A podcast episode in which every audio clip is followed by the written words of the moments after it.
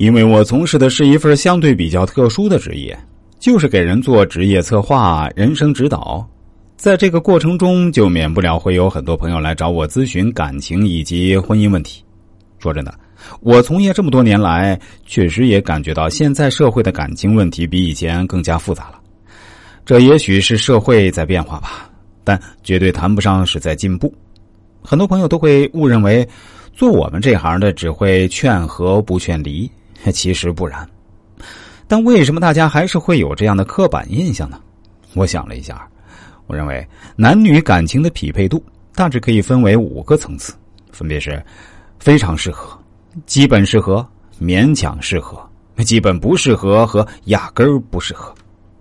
对于前三种情况，如果两个人出现点矛盾或者纠纷，我当然认为不会是特别大的问题，还是可以过下去的。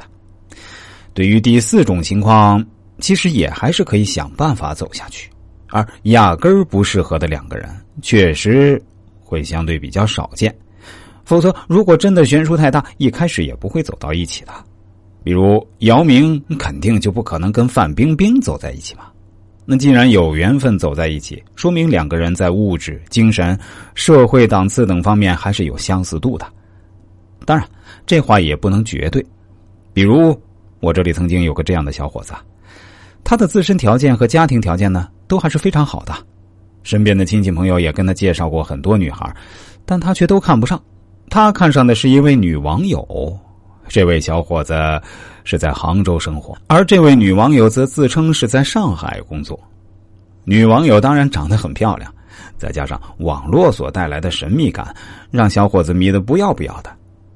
他当时找我咨询的时候，我就对他说：“这个女网友不适合你。”反倒是身边七大姑八大婆所介绍的相亲对象会更加适合你一些，但这个小伙子听不进去我的话，问我为什么跟这位女网友不适合。